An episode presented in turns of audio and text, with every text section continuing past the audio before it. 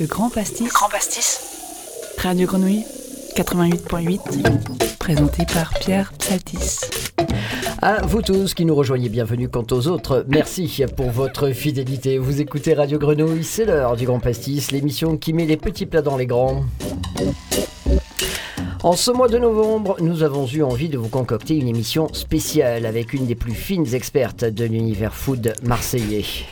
Eh, ça le fait rire. Une jeune touche à tout, à qui tout réussit.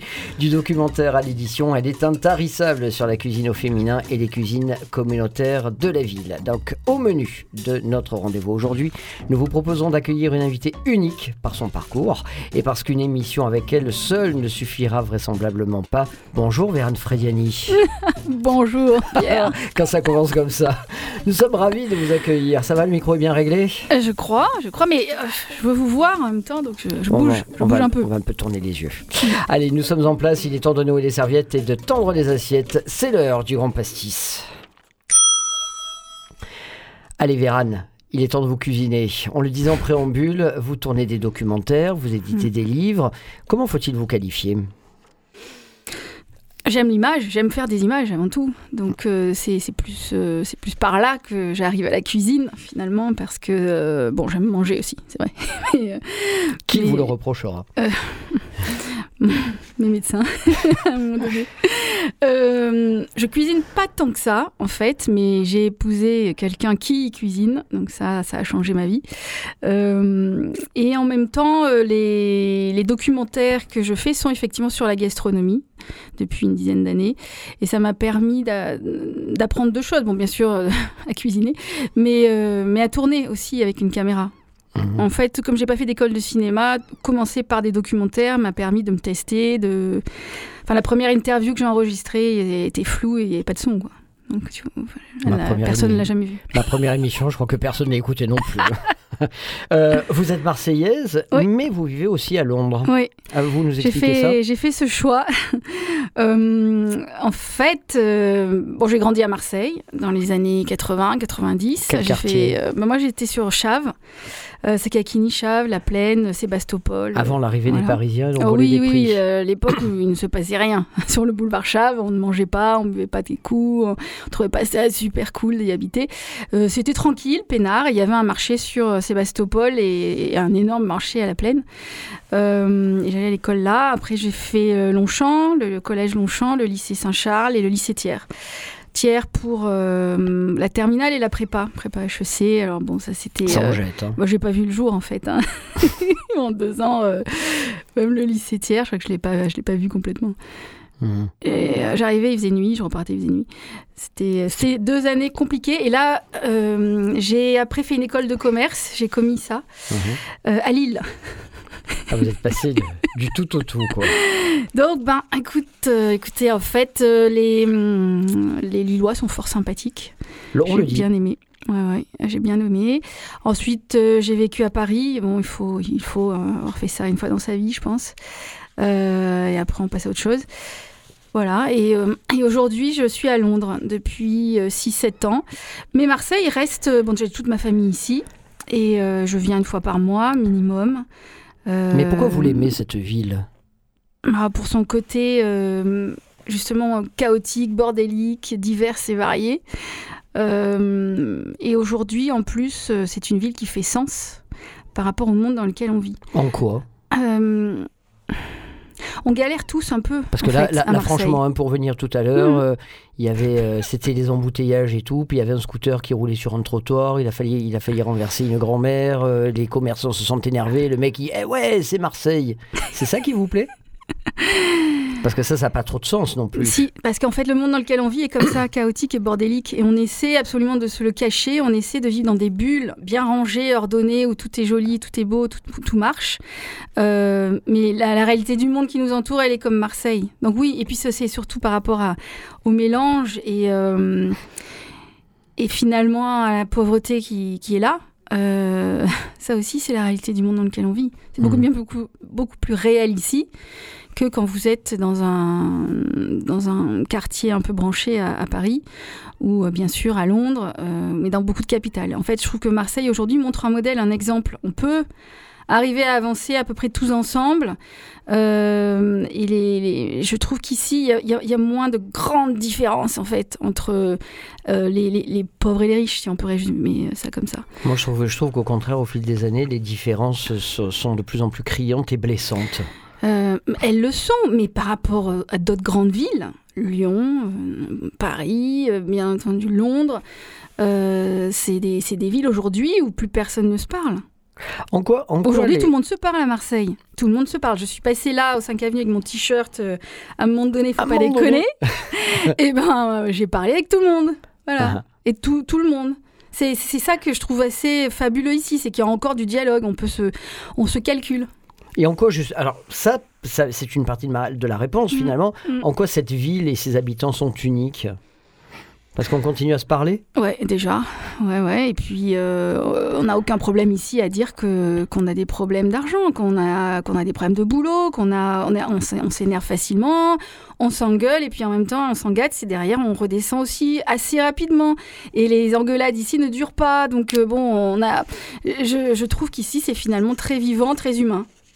Les, euh, la cuisine marseillaise, arrivons, venons-en. Euh, vous avez écrit euh, un livre magnifique, Marseille cuisine le monde, aux éditions La Martinière.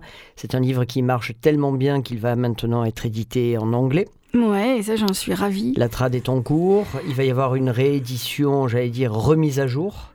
Euh, vous nous parlez de ce livre, c'est quoi? C'est un portrait de Marseille en 2022 Justement, en vivant euh, la moitié du temps euh, ailleurs, je- moi je me suis rendu compte de l'évolution aussi de, de Marseille.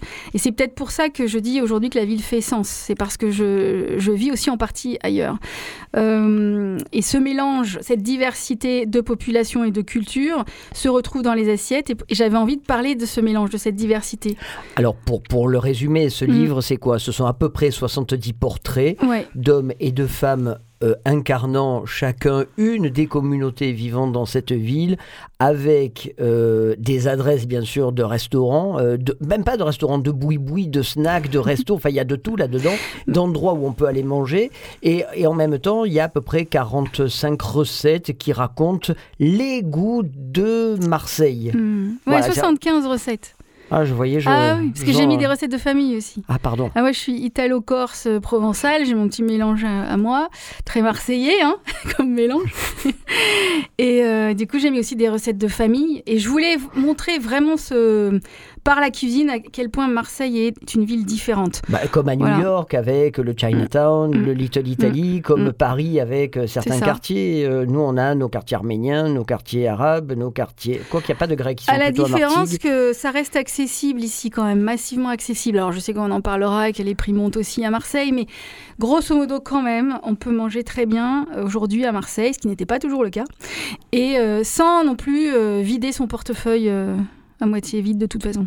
Ce qui, ça veut dire que depuis quand, finalement, on a progressé et on arrive à ce, enfin, au constat que vous dressez Alors euh, bon, il faut Et peut-être puis pas euh, cher, ça veut dire quoi aussi? Rendre à César ce qui est à César. Je pense que l'arrivée de jeunes chefs d'a- d'ailleurs, de Paris par, par exemple, mais pas que, euh, qui ont ouvert des restaurants euh, ici, ça a boosté aussi les restaurateurs et les chefs qui étaient déjà là. Tout le monde un peu s'est réveillé et s'est dit oh là là, peut-être qu'il faut quand même offrir euh, des, hum, notre cuisine, notre culture, mais avec des, des produits qui, qui, soient, euh, qui soient bien, qui soient bons, euh, une présentation, une assiette, peut-être changer, les, les- changer les tables et les chaises. Donc tout le monde en fait a fait un, un effort et euh, il y a aujourd'hui une espèce d'explosion culinaire à, à Marseille. Mais Enfin, une explosion qui a fait passer la pizza de 12 à 18 euros quand même. hein. Oui, Franchement, mais pour de la attention, farine et de ce- l'eau, Non, hein, non, non, mais là-dessus, je sais, Pierre, qu'on n'est pas d'accord. Je, je crois qu'il y a, il y a, euh, un réel effort qualitatif derrière ça. Ça, c'est indéniable. Voilà. Mais, euh, Et ça a un prix, bien sûr que ça a un prix. Mais non, l'effort qualitatif est indéniable. Il est évident que ça s'accompagne d'une hausse des prix. Mm. Mais là, c'est pas une hausse, c'est une euh, quintuple hausse des prix qui est 5 à 6 fois supérieure à l'effort qualitatif qui a été fait au départ. Peut-être que ça va aussi, euh, à un moment donné, se stabiliser. Ben, Il n'y a, pas plus tard que dimanche dernier, dans le journal du dimanche, on nous parlait sans rigoler à Paris d'une pizza de 30 à 50 euros. Donc c'est On ça. voudrait tuer le truc, on Oui. s'y prendrait pas mieux quand mais même. ça, c'est Paris.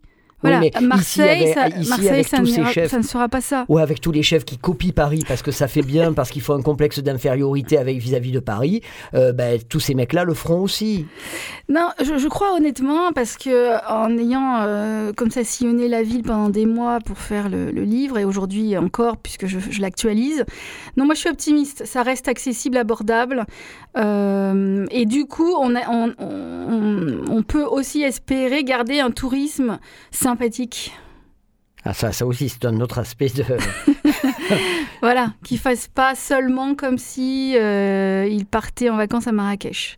Et j'adore Marrakech, mais euh, moi j'ai envie de voir les Marrakechis à Marrakech. Oui. Et savoir comment eux euh, vivent, ce qu'ils mangent, qu'ils me parlent de leur ville. Ça veut dire quoi? Ça veut dire que les touristes qui euh, viennent à Marseille vont chercher un Marseille qui est. Euh, qui J'ose espérer quoi. continuent à chercher le vrai Marseille et qu'ils se contentent pas en fait de faire euh, trois étapes que sont euh, Tuba au Goud, la mercerie à Noailles et euh, peut-être Sépia parce que ça y a une belle vue sur la ville. Et Détroit, c'est peut-être Sépia le plus marseillais. hein. Mais m- oui, bien sûr, bien sûr. Mais je dis pas que ce sont des endroits qui ne sont pas sympathiques. Mais si vous ne faites que ça et que vous vous baladez en- après euh, entre les Catalans et Saint-Victor, vous, n'avez pas vu Marseille. Vous n'avez rien compris à Marseille. C'est ça. Et, et- et donc, il, faut aussi un peu bouger dans la ville, marcher. La ville, elle est grande, donc euh, mettez des baskets et puis marchez. On parlait de toutes ces cuisines, de toutes ces communautés hein, Mm. qui font cette mosaïque de goût. Euh, cette diversité, elle est, elle est nouvelle ou c'était déjà une réalité mm, il y a 100 ans, quoi, au début du XXe siècle elle a toujours, elle a toujours été là, sauf que moi, enfin, j'ai pas, j'ai pas 100 ans. Mais enfant, on allait manger chez les copains, la famille, euh, les amis d'amis, et on mangeait euh, arménien euh, et espagnol, portugais, le couscous, tout ça. Mais chez des, des, des amis d'amis d'amis ou des Dans des familles, familles. dans des familles, dans des maisons. Il n'y avait pas forcément tous les restaurants. Il y avait des couscous, bien sûr, mais euh, par exemple, euh, un bon restaurant italien, c'était pas forcément quelque chose de facile à trouver à Marseille. On allait à la pizzeria. Oui. Et encore moins Viette. Mais euh, ouais, ouais, bien sûr. Donc aujourd'hui, j'ai l'impression qu'il y a des femmes, surtout des femmes d'ailleurs, qui se sont professionnalisées, qui ont ouvert leur, euh, leurs échoppes. C'est pour ça que je, je parle de petits restaurants encore et de, de, de cartes abordables.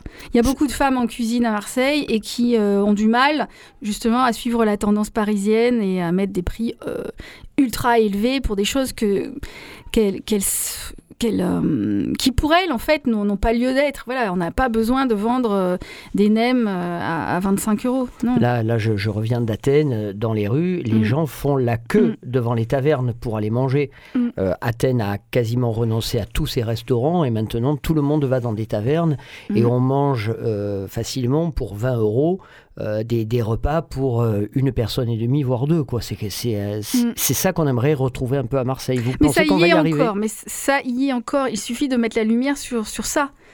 Et, et pas se laisser emporter vers euh, la, la vague de branchitude ou d'étoilés qui nous a qui, qui, qui, qui nous arrive là dans, dans, la, dans la figure.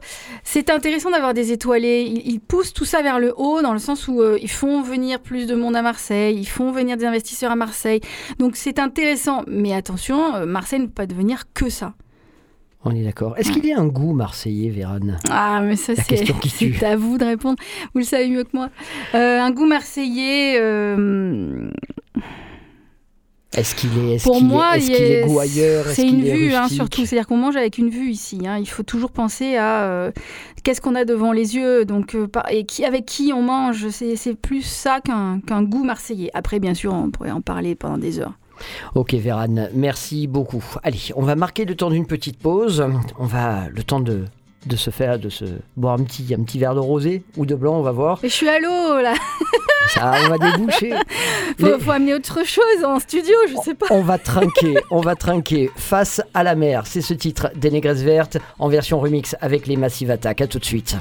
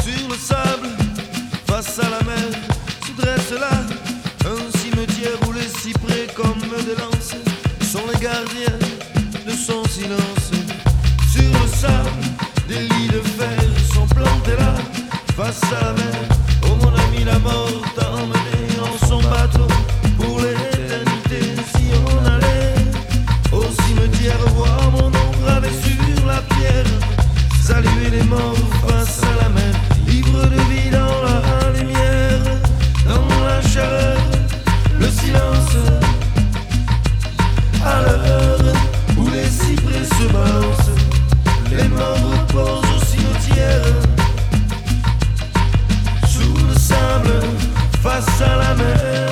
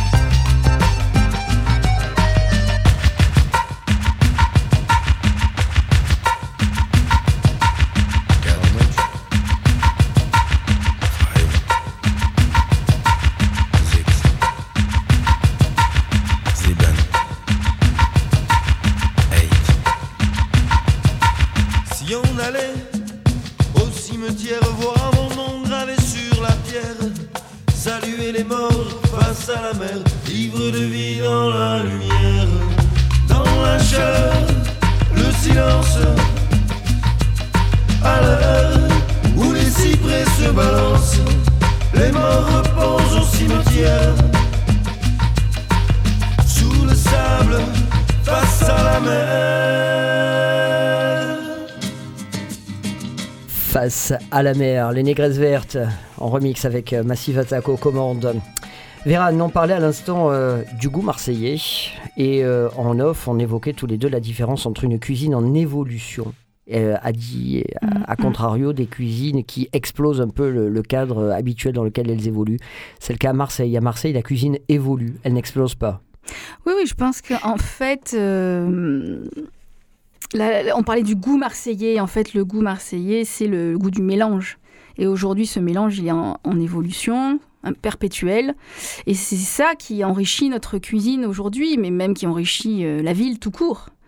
Ce, ce mélange permet à la cuisine marseillaise d'évoluer sans cesse. Ça ne veut pas dire qu'on oublie le traditionnel euh, gâteau des rois ou la bouillabaisse, mais on les fait évoluer, on y rajoute des choses. C'est comme si on rajoutait des chaises à une table. On enlève, on enlève personne à la table, on fait juste une table plus grande pour que tout le monde puisse s'asseoir.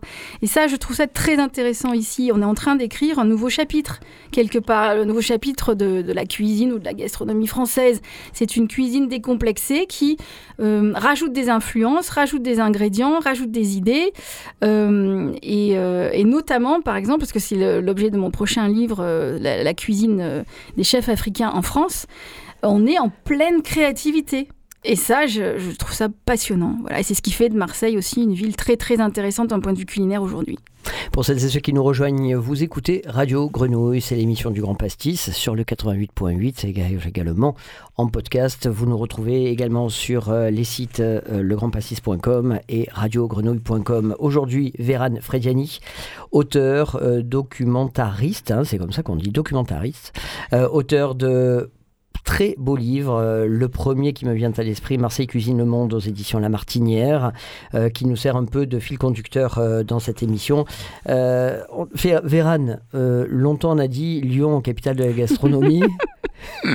Est-ce que Marseille est en train sérieusement euh, de, gagner des, de gagner des places et de remonter euh, dans la côte gastronomique, euh, sinon mondiale, au moins européenne Non, mais on est définitivement sur la carte du monde des villes culinaires, des food cities, comme on dit. On, y est et on a effacé Lyon, mais Lyon qui, quoi, où? Les, les fameuses toques blanches lyonnaises, euh, excusez-moi, ça fait pas rêver, ça ne fait plus rêver. Oui, Des- comme des les vieilles blancs, confréries bachiques, euh, les vieilles oui. confréries bachiques du Vaucluse et tout, c'est fini tout non, ça. hein. je, je pense que Lyon se réveille, hein, bien sûr. Ils ont pris la mesure aussi de leur retard et de leur ringardise quelque part. Donc, euh, ils ont les yeux tournés vers Marseille, pas que l'OM d'ailleurs, mais vers Marseille tout court, parce que finalement, on est. euh, on, on leur montre un peu le chemin là. Il faut se détendre. La cuisine, ça, reste- ça doit rester festif et inclusif. Inclu- in- il faut inclure à la table. Et j'ai l'impression que, en ce sens, Marseille montre la voie et- et Lyon suit. Euh, Dans le genre des gens qui ouvrent leur table, je pense au bar de l'Avenir à Vendôme, Mhm, je mhm. pense au bar de la Grande Terrasse à, à Malmousque, à tous ces bars de la Plaine, etc. Est-ce qu'ils sont en danger, nos bars? Nos bars, vous savez, dans lesquels on vous sert le, La Yoli le, vendredi. quoi. L'aioli le vendredi, le couscous le mercredi dans le saladier du Ralex, euh, tous ces, les, les pâtes, euh, les, les spaghettis boulettes et tout. Vous savez, c'est, ben, est-ce que c'est pas en danger ça? Non, je crois pas que ce soit un danger. Non, parce qu'il faut quand même pas rigoler. On est encore nombreux à y aller, nombreux à connaître le patron, nombreux à à connaître la cuisinière, parce que c'est souvent une femme en cuisine aussi. Et généralement la mamie qui habite deux étages au-dessus. euh, Voilà. euh, non, non, on y tient. Il faut les défendre. Oui, bien sûr, il faut les défendre. Mais je crois qu'on est nombreux à le faire. hein. On, y, on y va tous. hein. Vous avez une est- adresse là à nous donner Euh, comme le ça bar de l'avenir, ça reste sympathique. Ça reste sympathique. Il y a le bar de la relève à côté, beaucoup plus branché, qui est sympa aussi d'ailleurs. hein. Ouais. C'est pas l'un ne va pas sans l'autre en fait. Il faut les deux dans cette rue de, qui, qui monte vers Andoum. Le bar des euh, amis à la Pointe Rouge. ah, ça oui, j'adore aussi. C'est euh, c'est qui tout double, c'est-à-dire soit on se fait engueuler en arrivant, soit euh, on est accueilli à bras ouverts. Mais j'adore. Voilà, c'est vraiment l'ambiance euh, marseillaise. Et pour boire un coup au bar des amis à la Pointe Rouge, on est c'est royal Vous venez de Chave, vous il y a encore un endroit Chave qui vous plaît? Alors, on m'a dit qu'au Georges, il y avait deux nouvelles euh, cuisinières, chefs. Oui. Euh, si je ne m'abuse, Chloé et Inès. Inès, je crois. Je vais aller voir. Mais euh, oui, oui, non, mais il y a des choses qui m'intéressent. rappelez-nous le, le lieu, Ah, pardon, oui, ça s'appelle le Georges. le Georges. Ouais. L'adresse d'Ilan Loufrani qui a ouvert Golda également aux années Léon Exactement. Mais il y a deux nouvelles chefs en cuisine, donc je vais aller voir. Euh, et puis, bien sûr, pas loin, il y a Regain, euh, il y a Catherine. c'est des restaurants aussi que j'aime beaucoup, qui ont ouvert il n'y a pas longtemps. Regain rue Saint-Pierre, Catherine à la rue Fontange. Mm, Voilà. Marie donc, Dijon euh, aux commandes. Non, c'est vraiment un quartier aujourd'hui où il fait bon manger, il n'y a pas de souci. Euh, Euh, finalement, les femmes en cuisine à Marseille depuis toujours, quoi. hein. Depuis toujours. Mais oui, on en a parlé souvent ensemble. Ouais. Avec euh, Suzanne Calia et euh, Janine, Janine euh, Morini, qui les sœurs Lafitte, les- Oui, voilà. Delphine Roux, enfin, il y en a eu pléthore, hein. les deux Mm. sœurs à, Mm. Oh, à, la, à la- à la à la belle, Belle de mai, ouais. Et on a une, Et, et- un, et Rose, historique. et hein. Rose à la rue Glandevès, la pizzeria chez Vincent aussi, Mm, euh, au Vieux-Port. Tout ça, c'est des femmes. hein. De toute façon, les Marseillaises sont, sont connues pour avoir un fort tempérament. Il n'y a pas de raison qu'elles n'aient pas été en cuisine. Donc oui, oui, ça, il faudrait même réécrire l'histoire des, des Marseillaises en cuisine. Ce serait passionnant. Il nous reste encore quelques minutes avec Vérane Frediani, auteur du livre Marseille Cuisine le Monde aux éditions La Martinière. euh, Martinière et euh, vous avez également participé, euh, alors je ne sais pas comment on dit, participé, coécrit. Euh, euh, en fait, j'ai commis l'actualisation d'un livre qui existait déjà. Voilà, vous avez donc euh, Euh, travaillé sur un livre initialement rédigé par euh, Richard Olney sur la Romanée Conti. C'est pas n'importe qui, Richard. Parce que Richard Olney faisait partie des Américains qui vivaient sur, euh, entre Marseille et Toulon dans les années 70, 80, euh, 90. Euh, très amis avec Julia Child, MFK Fisher, tous ces Américains qui sont passés par Marseille, qui ont écrit beaucoup sur Marseille. Richard Olney allé au New York de- sur, le, sur le Vieux-Port. De Monique Venturini. Et, et c'est comme ça, en fait, par, euh, en, lisant sa biographie, que je suis arrivée à la Romanée Conti, euh, que j'ai rencontré Aubert de Vilaine, pour parler de Richard Olney. Et puis, de fil en aiguille, Flammarion nous euh, avait envie qu'on réédite ce magnifique livre. Et avec mon mari Franck Ribière, on n'a pas pu vraiment dire non, parce que ça voulait dire faire une, une dégustation en fait de ces vins, Romanée Conti, sur les 25 dernières années, depuis la dernière édition du livre. Donc, bon, bah, c'était très intéressant de le faire. Vous l'avez esquissé tout à l'heure euh, et on partage ce- cette vision, ce pronostic, ce pari euh, sur l'avenir. Ah oui. L'avenir de la cuisine sera africain. On sort de 20-30 ans d'influence asiatique et pour vous, nous allons rentrer dans une grande ère africaine. Euh, Ou alors j'ai rien compris. Pour et puis, moi- euh, vous avez tout nous réexpliqué. Ce qui est très intéressant, c'est qu'aujourd'hui, on a des jeunes euh, chefs qui sortent des lycées hôteliers euh, français, en France, qui ouvrent des restaurants en France et qui créent une cuisine. En, en associant les techniques apprises dans les écoles de cuisine françaises et des cultures euh, culinaires africaines avec des produits euh, très intéressants qui, euh, qui euh, finalement euh, permettent une, une, évolution là aussi de nos recettes formidable. Donc j'ai eu envie d'aller vers eux et de, de- vraiment me, me- me bouger pour comprendre ce qui se passe dans ces cuisines et dans leur tête, dans la tête de ces chefs. Donc le, bah oui, mon prochain livre, qui est une sorte de suite à Marseille Cuisine le Monde, sera euh, l'Afrique cuisine en France. Et, euh, et j'ai une 25-30 chefs euh, magnifiques euh, qui vont mettre un menu dans le, dans le livre qui, et, et par ce menu expliquer ce qu'ils sont en train de créer. Donc c'est pas tant une mode, hein. moi je, je suis contre ça, c'est pas... Non, mais euh, c'est une vague.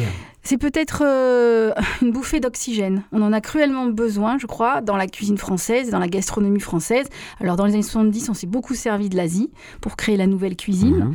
Et aujourd'hui, on est en train de créer la, la nouvelle, nouvelle cuisine, grâce, à mon avis, à des influences africaines. Ça veut Ouais. dire que des années 70 à 2000, bon, on a vécu sur l'héritage et l'influence Oui. asiatique, et depuis les années de vie- 2000, on tourne en rond alors. Un peu, ouais, j'en suis persuadée, même dans les étoilés. euh, Enfin, pour avoir fait un documentaire là dernièrement qui, qui passe d'ailleurs sur Canal ce mois-ci, qui s'appelle Mirazur des étoiles à la lune. Mauro Cola Greco. De Mao- Oui, voilà, j'ai suivi le chef Mauro Colagreco qui est argentin, qui est installé à Menton, euh, sur la frontière quasiment italienne, franco-italienne, et qui a trois étoiles et qui a été élu en 2019 le meilleur euh, chef ou euh, son restaurant, restaurant a été élu monde, meilleur ouais. restaurant du monde et tout ça.